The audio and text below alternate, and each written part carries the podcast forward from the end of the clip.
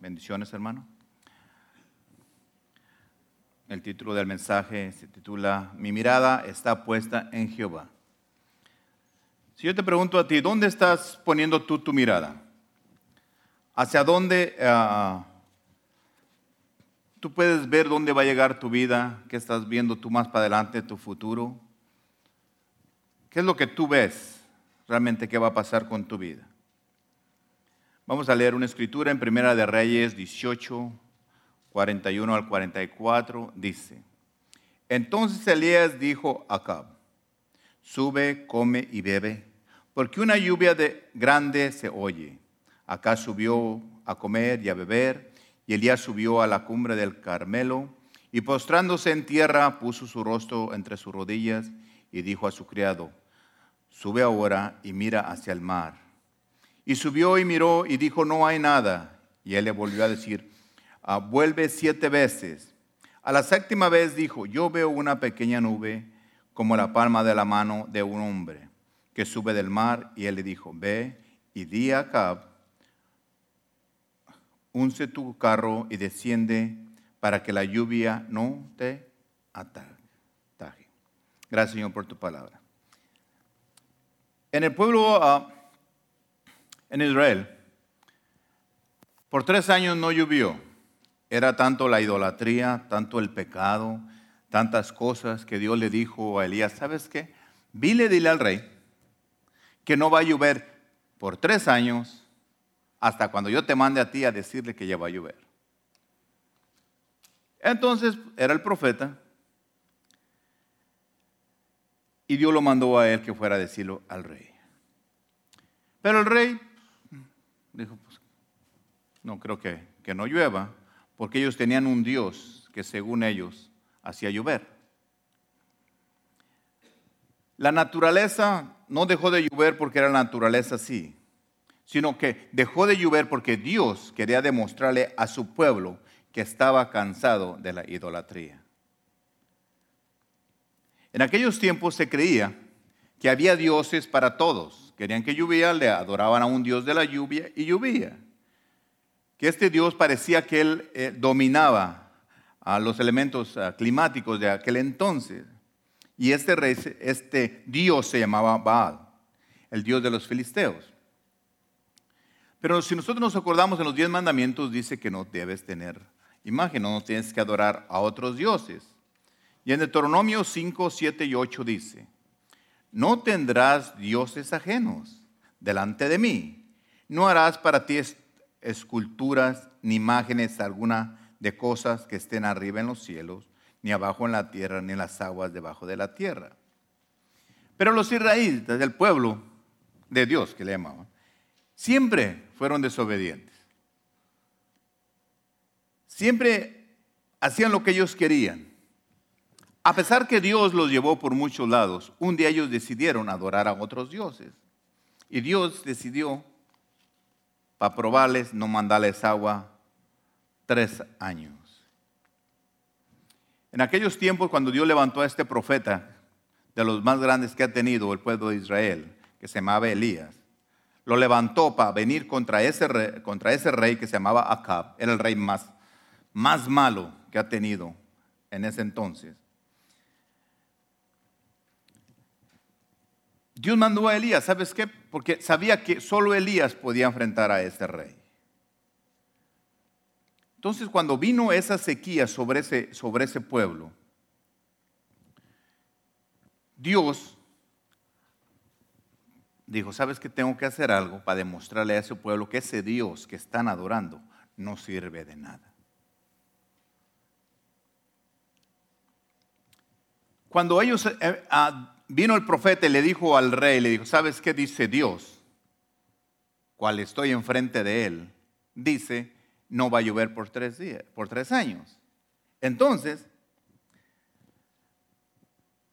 acabando esto, le dijo, Dios le dijo a él, ¿sabes qué? Vete. Y se fue el profeta lejos de ahí. Pero llegó el momento donde, donde Dios le dijo al profeta, dijo, ¿sabes qué? Regrésate porque ya va a llover otra vez. A los tres años. Entonces regresó el profeta. vino otra vez. Y la gente le pedía a su Dios que lloviera, que mandara lluvia en estos tres años. Y no les mandó nada. ¿Por qué no les mandó? Sencillamente porque no era Dios poderoso. Le llamaban que era un Dios, pero no podía hacer nada. Porque este rey, va, perdón, este, este Dios va, no controlaba la naturaleza. El único que controla la naturaleza es Dios, porque Dios la formó. Entonces, a veces nosotros en nuestra vida, o cuando yo estaba joven, adoraba a otros dioses que no era Jehová. Le pedía y por eso no pasaba nada. Porque el único que tiene el poder para hacerlo es nuestro Señor Jesucristo. Y en Primera de Reyes 18:45 dice, y aconteció entonces en esto que los cielos se oscurecieron con nubes y vientos y hubo una gran lluvia.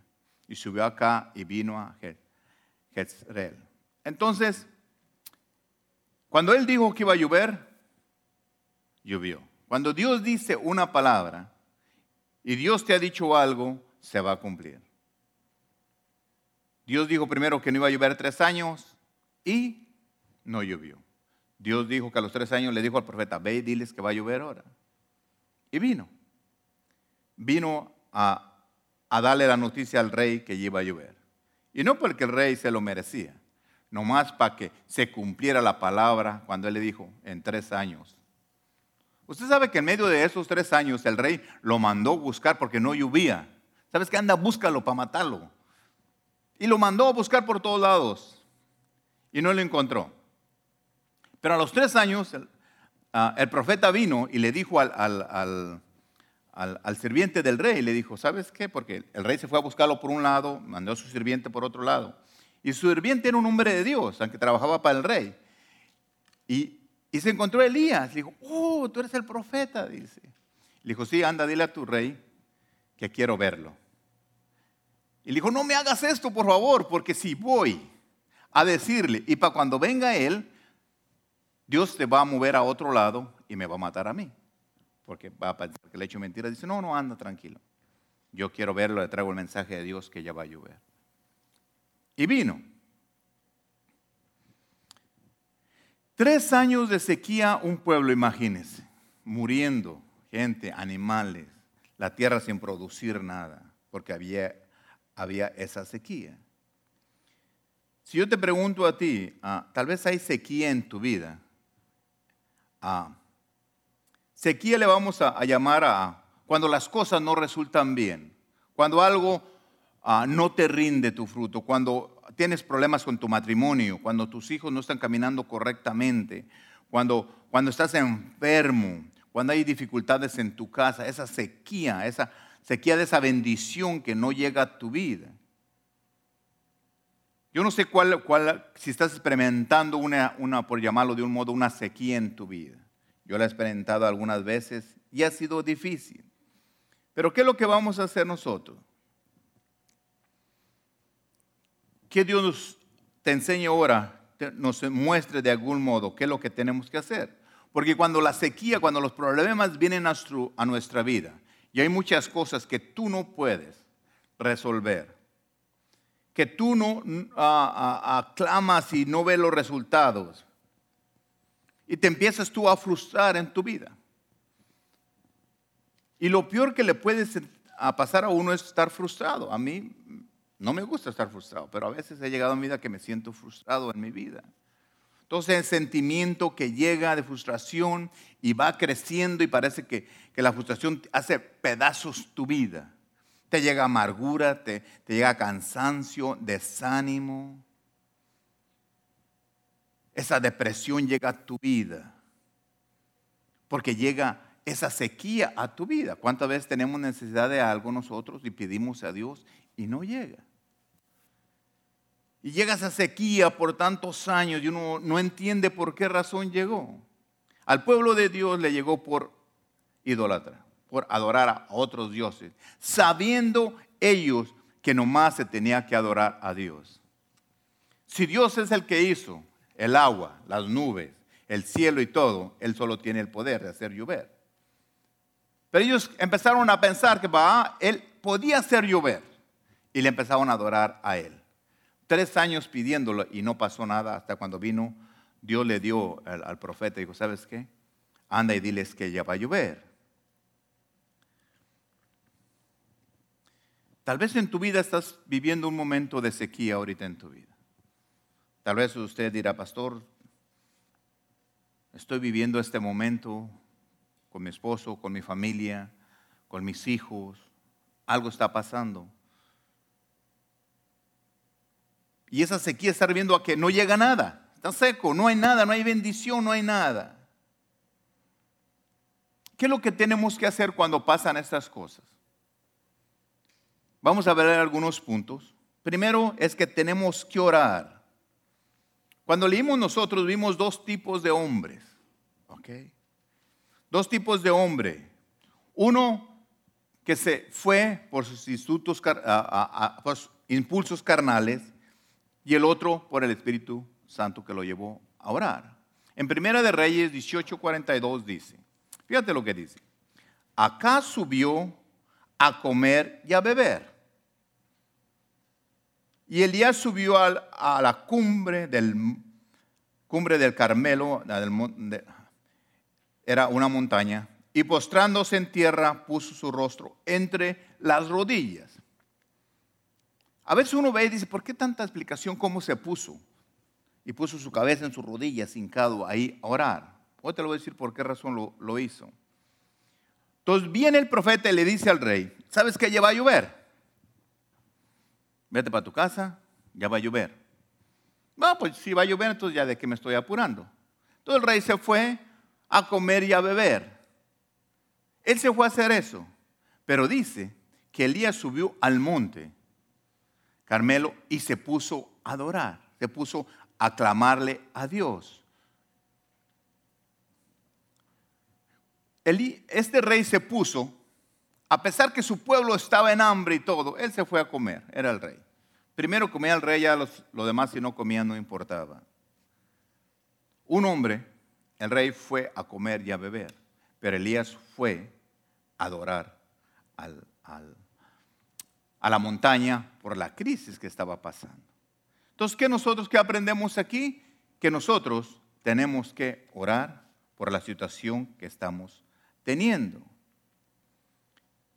En tu situación que tú estás viviendo o en la que yo estoy viviendo, ¿qué estamos haciendo? Yo te pregunto, ¿estás, ¿qué estás haciendo para encarar o enfrentar tu situación?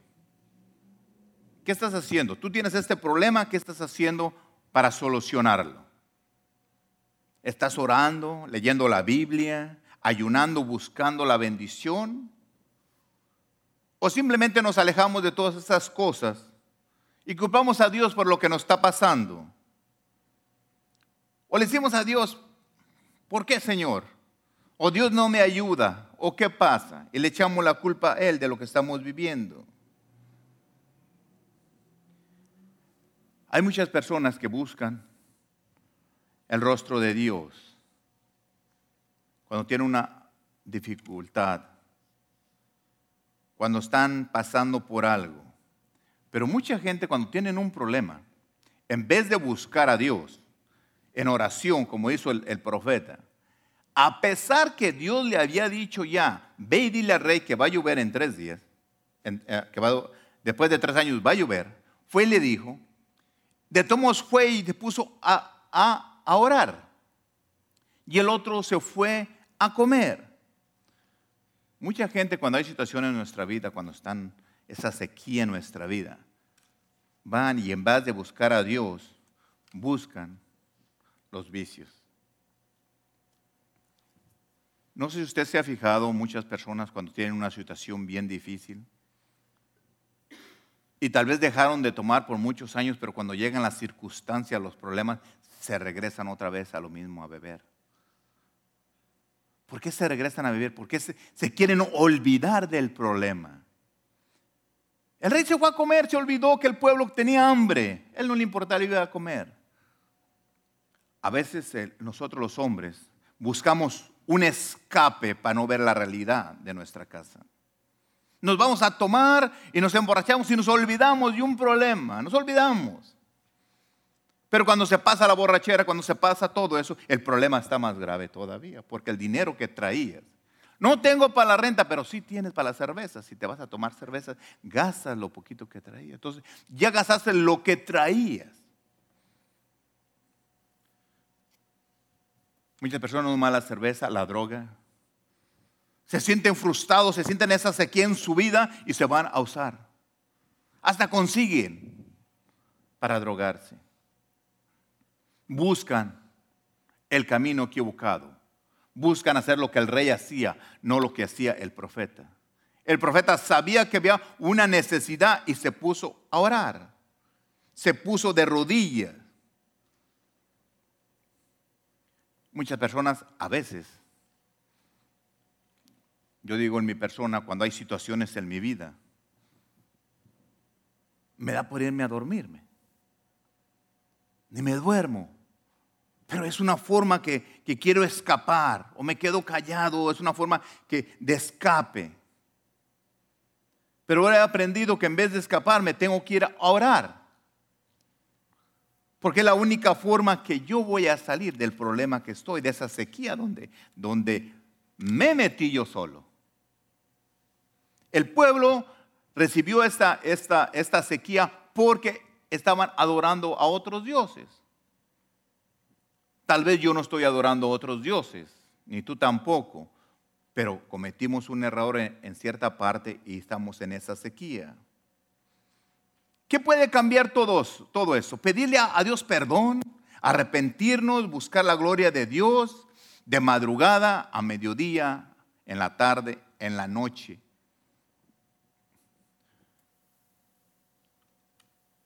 porque tenemos ese problema, esa crisis en nuestra vida. Pero ¿cómo tenemos que orar? Señor, perdóname, ayúdame, esto, bla, bla, bla. No, tenemos que orar apasionadamente con todo. ¿Por qué? Usted sabe que, que, que, Elías era un hombre que Dios lo escuchaba de los hombres más chiqueados que Dios ha tenido. Lo que le pedía le daba lo que declaraba. Porque cuando Dios le daba una palabra, iba y la decía con la seguridad no tenía miedo. Entonces, cuando dice en la palabra de Dios que fue y se hincó y oraba apasionadamente ahí de rodilla en una posición incómoda. No se puso cómodo, de todos iba a llover, de todos ya Dios le había dicho y Dios no va a mentir. Pero él fue a darle gracias a Dios porque iba a mandar esa lluvia. Aunque el pueblo adoraba a otros dioses, de todos él fue a agradecerle a Dios allá al, cerro, al monte. ¿Por qué? ¿Por qué oró así, de rodillas, poniendo su rostro en el suelo, con su cabeza aquí en medio de las rodillas? Porque él sabía la situación que estaba el pueblo. Él sabía que la situación era grave. Si yo te pregunto, ¿qué tan grave es la situación que tú estás viviendo? Si tú pudieras nombrar del 1 al 10 la situación de tus hijos, ¿cómo está? ¿Cómo anda? Del 1 al 10. Con tu esposa, en tu trabajo, en tu negocio. ¿Cómo están las situaciones? Tú puedes nombrar, bueno, ando como ahorita, no, todo está bien, estamos al 100. O de 1 al 10, estamos al 10 ando como en el 5. ¿Sabe, pastor? Ando malo, hasta abajo. Entonces, ¿qué tengo que hacer? ¿Qué nos enseña la palabra de Dios? Vamos a orar por esa situación. Que la, la palabra de Dios dice que te va a bendecir. Claro que sí. ¿Que vas a ser hombre bendecido? Claro que sí. Ya eso está dicho, ya está dicho por Dios. Pero nosotros tenemos que creerlo. Aunque Dios ya le había dicho al profeta que iba a llover, de Tomos él fue, lloró. Fue agradecerle a Dios. Gracias Señor, porque mira este pueblo que tiene esta necesidad de agua, aunque el rey sea malo, pero, pero gracias Señor, porque ya vas a mandar esa, esa, esa agua que, que, ellos necesitan. Él puso su, su, rostro, Elías puso su rostro en sus rodillas, clamando por esa nación con toda su alma, porque él sabía lo que estaban viviendo. ¿Cómo oras tú, hermano, cuando tú oras? ¿Con pasión, con fervor, derramando tu alma delante de Dios? ¿O cómo oras? ¿Tú te has puesto a pensar cómo oras tú realmente? ¿Tú te has puesto a pensar? Si tú te acuerdas ahorita, ora en la semana cuando oraste, ¿cómo realmente oraste? Gracias Señor, bla, bla, bla, bla, bla, bien suavecito y ya.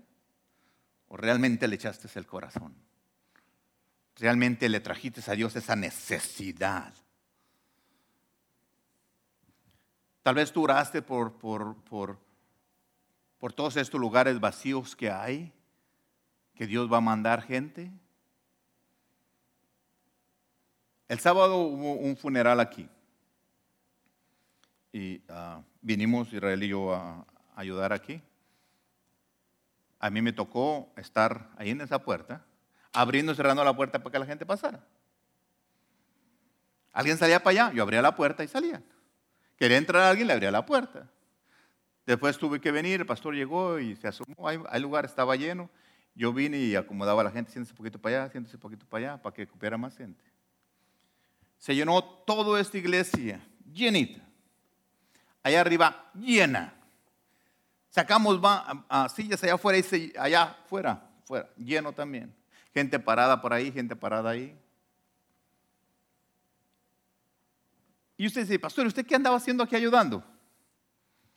Bueno, primero porque me gusta ayudar.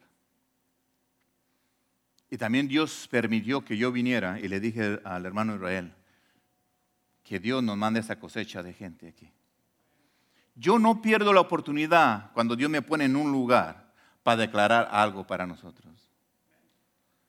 Yo le dije a él, ¿sabes qué? Así como ves de lleno, estábamos allá atrás, estaba todo lleno, le dije, que Dios mande una cosecha de almas para que les prediquemos nosotros, para enseñarles, como vas a enseñar los viernes que vienen, como ha enseñado el hermano, a enseñarles que cada persona que está aquí tiene un don. Y tal vez es importante que tú vengas para que tú sepas ese don que tú tienes para servir o ese don que tienes escondido y todavía no sabes cómo sacarlo. Pero para eso Dios le va a dar sabiduría al hermano de expresar la forma más, va a tomar tiempo para expresar correctamente qué es el don que tú tienes y por qué lo tienes y para qué lo tienes. Y, y cuando yo miré todo eso, Dios mío, yo empecé a confesar. Pero ¿cómo empecé a orar? Ya que aquí se vean pocas personas, ahorita voy a explicar algo más, algo bien importante que, va a pasar. A veces la comunidad, la, comodidad nos gana a nosotros. Estoy bien así, va, pues ¿para qué oro? De Dios me tiene aquí de la mano. Otra cosa que tenemos que hacer, lo que pasa es que no oramos lo suficiente sabemos nosotros que la oración es tan importante que abre esas puertas que nadie puede abrir, pero la oración sí lo puede abrir. ¿Por qué cree que el mismo ah, apóstol en San Lucas 11:9 dice, dice, y yo os digo, pedir y se os dará, buscar y hallaréis, llamar y se os abrirá. Nosotros tenemos que eh, estemos pidiendo, buscando y llamando. Si no pides, no te van a dar. Si no buscas, no vas a encontrar. Y si no llamas, no te van a abrir las puertas. Entonces, la forma de pedir este, estamos hablando del, ah, profeta Elías, se hincó de rodillas a pedirle a Dios, agradecerle a Dios por esa agua que iba a mandar. Yo estaba preparando ese mensaje, Dios mío, que yo pueda aprender de este hombre a pedirte a Dios con todo, sabiendo que yo he leído que aquí en la palabra de Dios dice que yo voy a ser bendecido, que yo voy a ser cabeza y no voy a ser cola, que yo voy a prestar hasta las naciones, que voy a tener casas y todo, que yo voy a ser un hombre bendecido. Y que un día voy a estar a su lado de, de Jesucristo, que voy a llegar a las bodas del Cordero y voy a hacer tantas cosas que dice aquí que soy. Yo de todos tengo que pedirle a Dios y decirle, Dios mío, gracias, adorarle, agradecerlo y de todos tengo que buscar. Si yo quiero esta iglesia llena, yo tengo, tengo que seguir pidiendo, buscando y llamando. Yo sé que cuando hay tiempos de sequía, cuando hay problemas en tu casa, no quieres orar.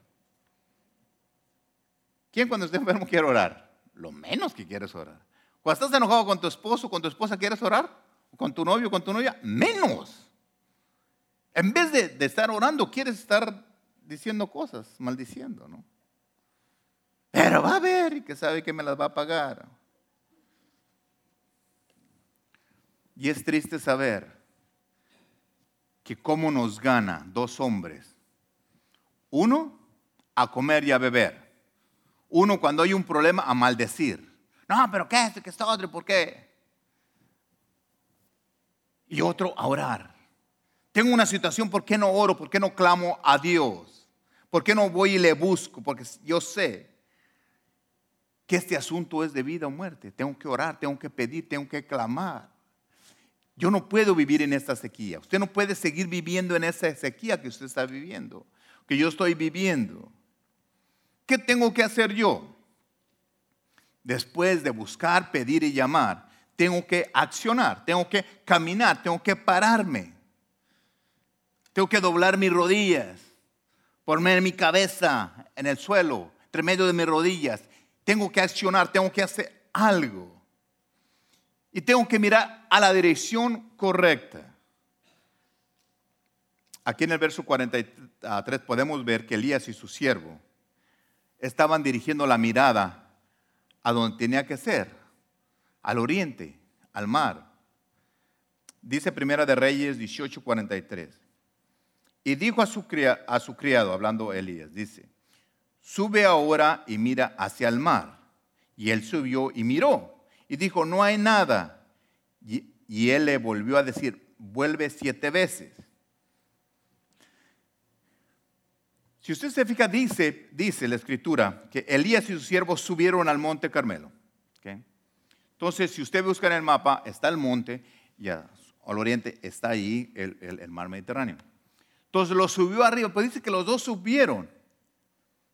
Pero hay un punto aquí que Elías subieron a cierto, a cierto, a cierto, por ser aquí, subió. Subieron al monte, pero él se quedó aquí pero el cerro estaba acá, de aquí no se veía el mar. Pero le dijo al siervo, sube, sube allá arriba y asómate. Entonces él aquí se quedó orando y mandó a su siervo que se asomara. Es como yo decirle a ustedes, vayan y prediquen el Evangelio, hablan a la gente, invítenla.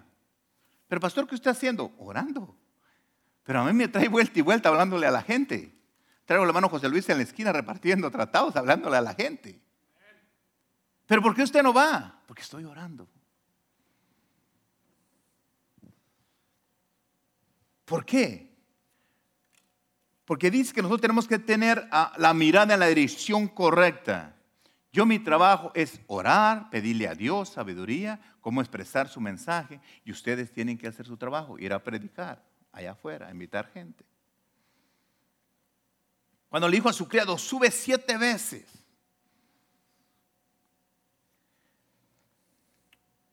Fíjense cómo él se quedó aquí. El día se quedó orando y el siervo se subió. Arriba donde podía ver el mar. ¿Por qué yo no puedo ir a predicar allá la Arcadia, Diamond Bar, buen Par, donde tú vivas? ¿Por qué? Porque para eso estás tú ahí. Yo voy a hacer una parte, tú vas a hacer la otra.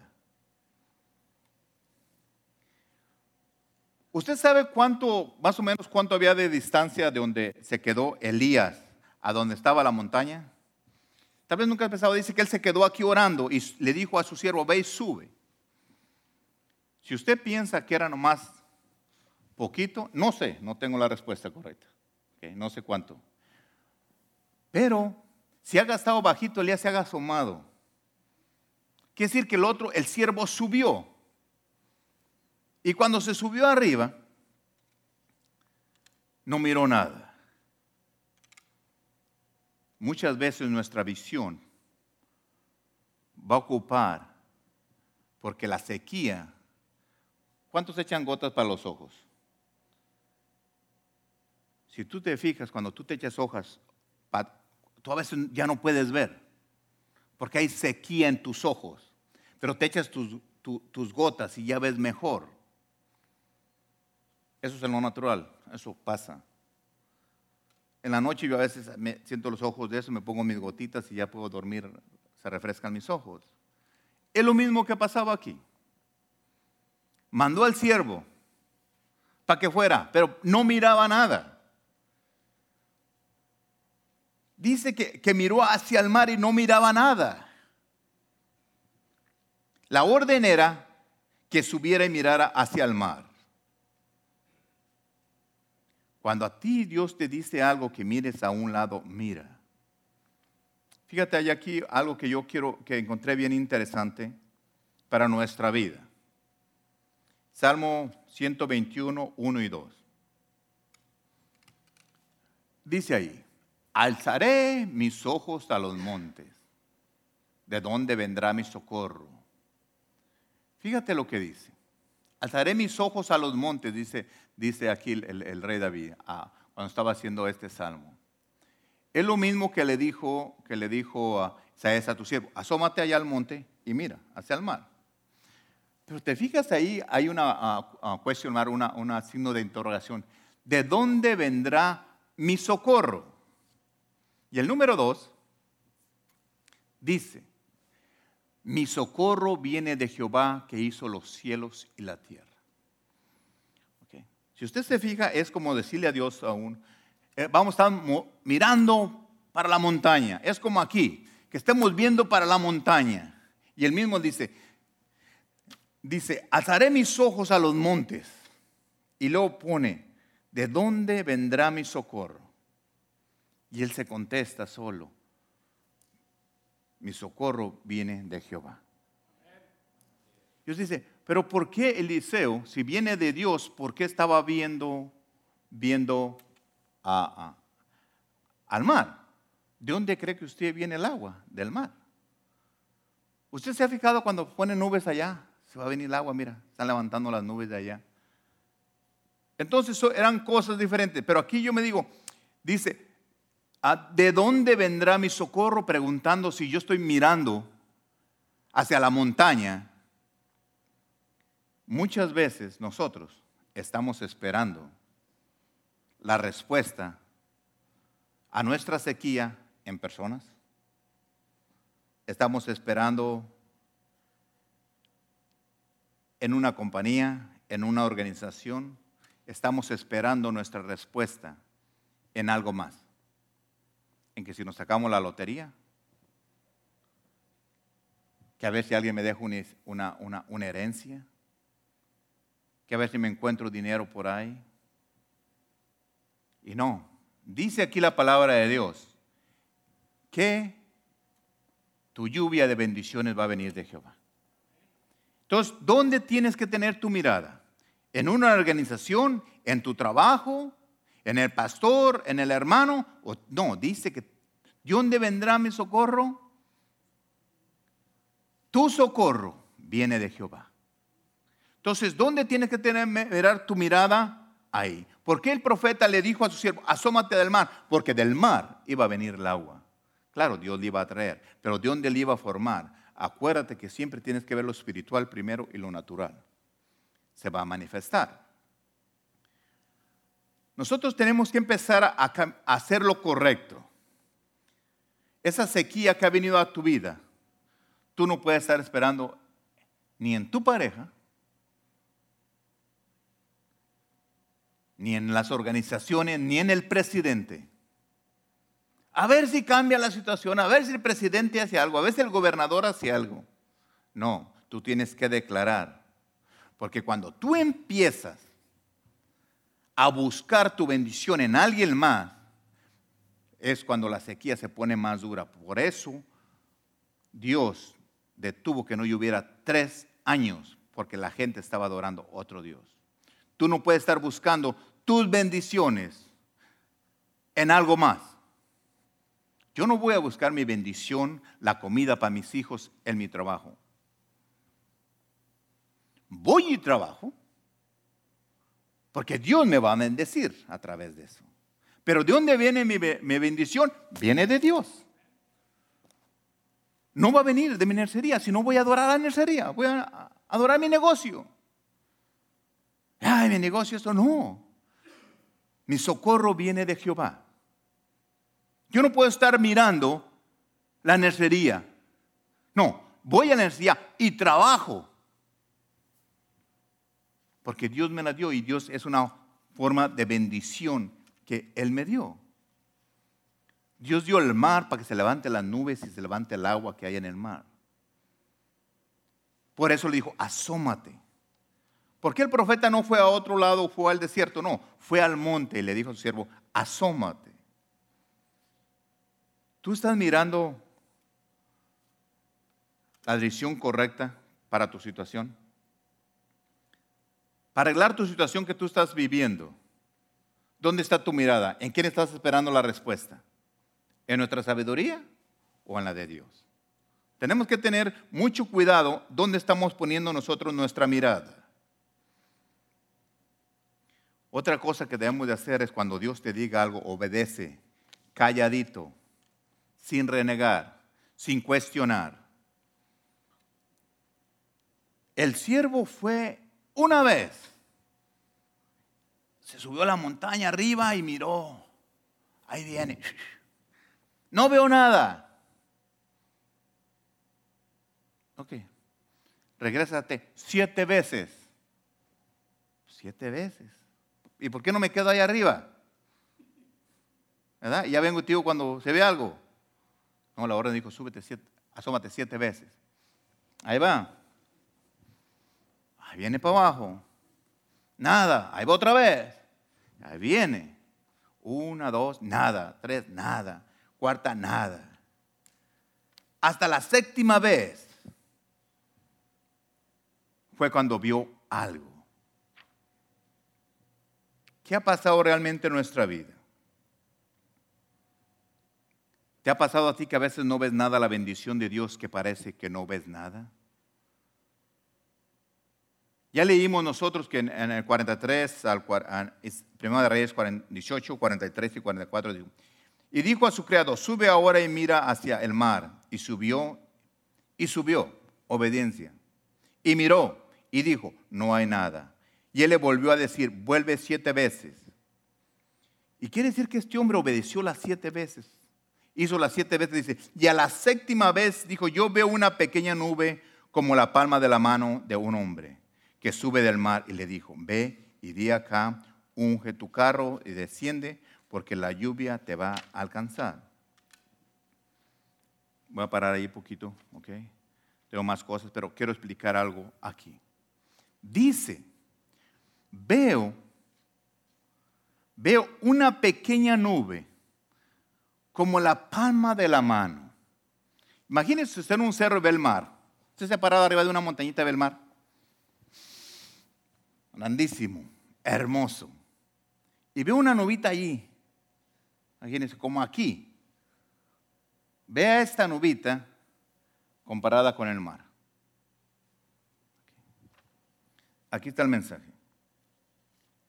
Dios te ha bendecido muchas veces. Y tú has visto una bendición bien pequeñita en tu vida. Así chiquita, como ves mi mano. Y tú no has reconocido. Veo nomás, ah, como que Dios me quiso bendecir. No, era la oportunidad que Dios te estaba enseñando. Está hablando a tu corazón. Ahí viene la lluvia de bendiciones a tu vida pero nosotros no reconocemos esa poquita novita. Si yo le digo a, a Rosalío, cuando un cliente te hable y te pida una cajita de herramientas, Tú dale gracias a Dios, dice, gracias Dios mío, porque viene la lluvia de bendiciones. Estás viendo una herramienta poquito que te van a comprar. Dale gracias a Dios, ponte de rodillas, pon tu, cabeza en medio de tus piernas y dile gracias Señor porque estoy viendo la lluvia de bendiciones de clientes que me vas a mandar. Para ti, Lalo, una impresora chiquita, chiquita así. No, dale gracias a Dios porque Dios va a mandar lluvia de bendiciones para que hagas toda tu compañía como tú la quieras. Tienes tus sueños, tú tienes que empezar a ver todo lo que viene de Dios. No me no digan ustedes, es algo chiquito que veo. ¿Sabe lo que hizo?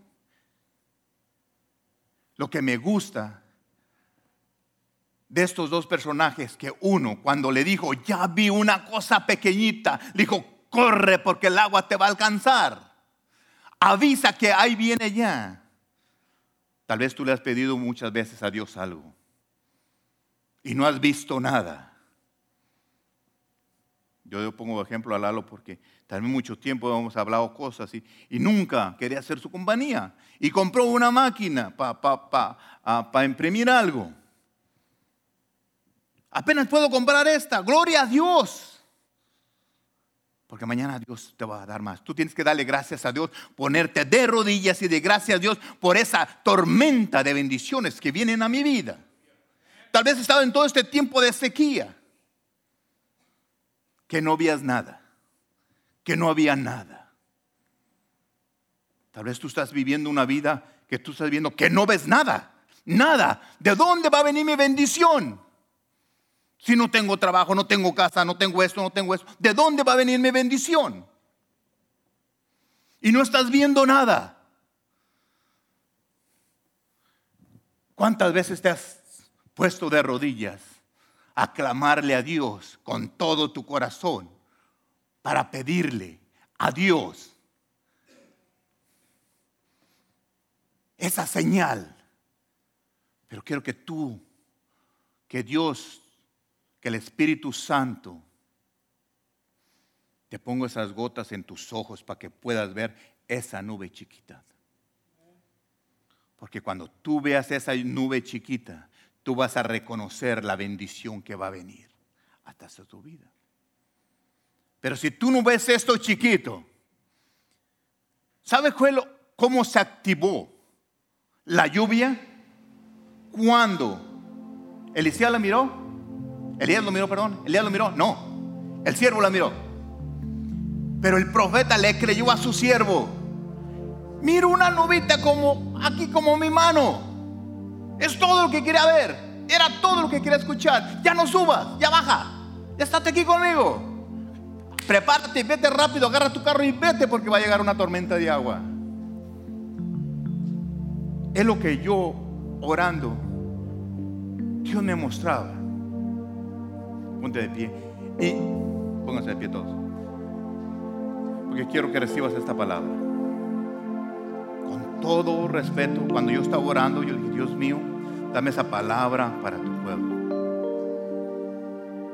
Y él me mostraba, ángel, muchas veces yo les he dado la señal de una pequeña novita. Pero ellos no la ven no creen que soy yo. ¿Sabe lo que pasa con nosotros a veces? Y para ti que me estás viendo en internet, cuando llegan estas predicaciones donde tú me escuchas, tal vez Dios te está mostrando esa señal poquito. ¿Sabe lo que tienes que hacer tú? Tienes que ponerte de rodillas y orarle a Dios y darle gracias a Dios por esa lluvia de bendiciones que viene para ti. Pero si tú piensas que nada, es algo pequeñito. No, es la señal. ¿Cuándo ha visto usted que una lluvia caiga el tormentazo, empieza a chispear? Dios te avisa, va a llover. Te pone una nube, va a llover. Te pone las noticias, va a llover. Te pone a un hermano y te dice, hermano, Dios me dice que te va a bendecir. ¿Sabes lo que tú tienes que hacer? Ponerte de rodillas, agradecerle a Dios por las lluvias de bendiciones que te van a caer a tu vida. ¿Cuántas veces tienes que orar? ¿Cuánto tiempo estuvo Elías de rodillas, incómodo, allí de rodillas. ¿Usted sabe que es fácil ponerse de rodillas a alabar a Dios? Yo no puedo porque estoy gordo, pero poner sus rodillas, sus pies aquí y clamarle a Dios, Dios mío, yo te agradezco por esa lluvia de bendición que tú vas a derramar sobre todos mis hermanos. Esa lluvia de agua, esa tormenta que va a caer sobre todo este pueblo, todo Israel, que ocupaban de agua. Imagínense, él estuvo de rodillas siete, hasta que su siervo subió siete veces al, al mero arriba de la montaña para ver cuántas veces tú has estado de rodillas. Hay momentos de obediencia para Dios. Yo le doy gracias a Dios por la vida de Armando. ¿Sabe que, que, que celebraron su cumpleaños ayer? Vino familia de México y lo están esperando ahorita. En un ratito se tiene que ir, acabándose el servicio. Pero a pesar que estaba él, él está aquí.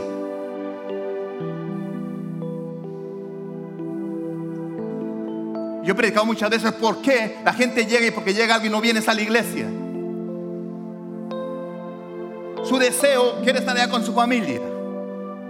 Pero yo lo mandó a esta familia que tiene también. Donde te, te, agradecemos por lo que haces.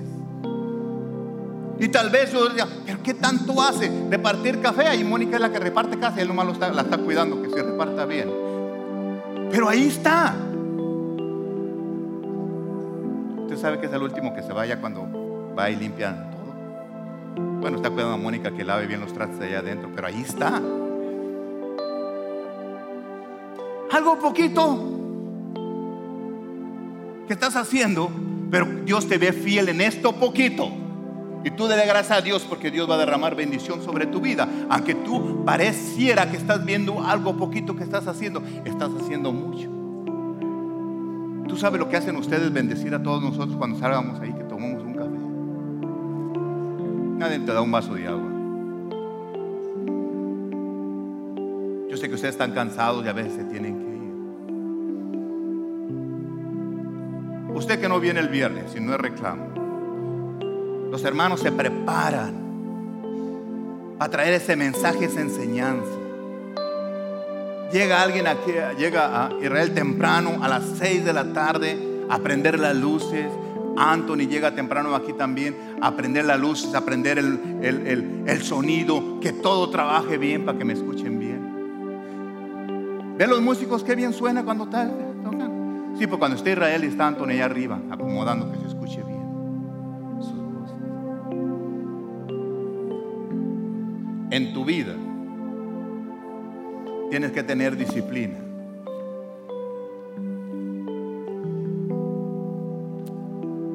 Hay una palabra de bendición para tu vida también, y eso es para ti directamente.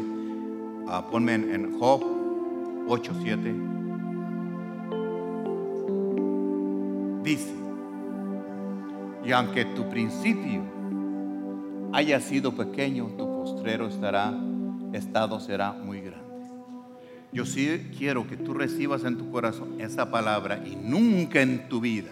Si tú estás haciendo poquito, estás empezando a hacer poquito, dice la palabra de Dios, si tú lo crees, que tu postreros días estará, será muy grande. Tal vez estás en esa sequía tú. Cierra tus ojos por un momento. Si tú estás en esa sequía, y no has visto de dónde va a venir. Y tú miras a esa persona y piensas que te va a sacar de tu sequía. Y tú miras a esa organización y tú piensas. Y tú volteas a ver al pastor y tú piensas que el pastor te va a sacar de ahí. O tú miras al gobierno y piensas que el gobierno te va a sacar de esa situación.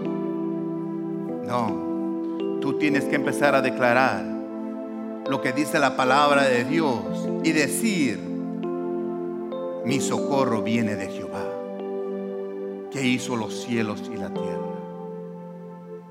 Yo quiero que tú pongas tu mirada correcta en Jehová, de donde va a venir tu socorro, de donde va a venir tu bendición, de donde va a venir la respuesta que tú estás esperando, donde va a venir. Para que la hermana viera a México. y pareciera que hay, hay una pequeña oportunidad de hablarle a alguien, a su hermana, a sus parientes, que Dios la prepare, porque si usted cree va a llover una lluvia de bendición sobre su familia.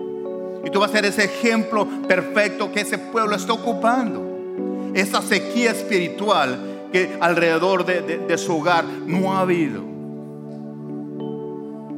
Que llueve esa lluvia de bendición. Esa pequeña oportunidad de poder ir y muchos no pueden ir. Voy a ir, pero va a estar un día, dos días, dos semanas, un mes, no sé. Pero esa pequeña oportunidad que usted puede expresar todo lo que Dios es en su vida para los demás. Que Dios me dé también a mí una oportunidad chiquita para hablarle a mi familia también. ¿Y qué tengo que hacer? Ponerme de rodillas, mi rostro al suelo y darle gracias a Dios. Porque mi familia va a venir a Cristo Jesús. Yo sé que la palabra de Dios dice que yo y mi casa serviremos a Jehová. Y tú también, tú y tu casa servirán a Jehová. Pero asegúrate de hacerte como el profeta de rodillas, agradeciendo por esa victoria, por esa lluvia de bendiciones, por esa lluvia de toda tu familia que va a venir a Cristo Jesús. Que Dios te bendiga. Denle un aplauso al Señor, hermano.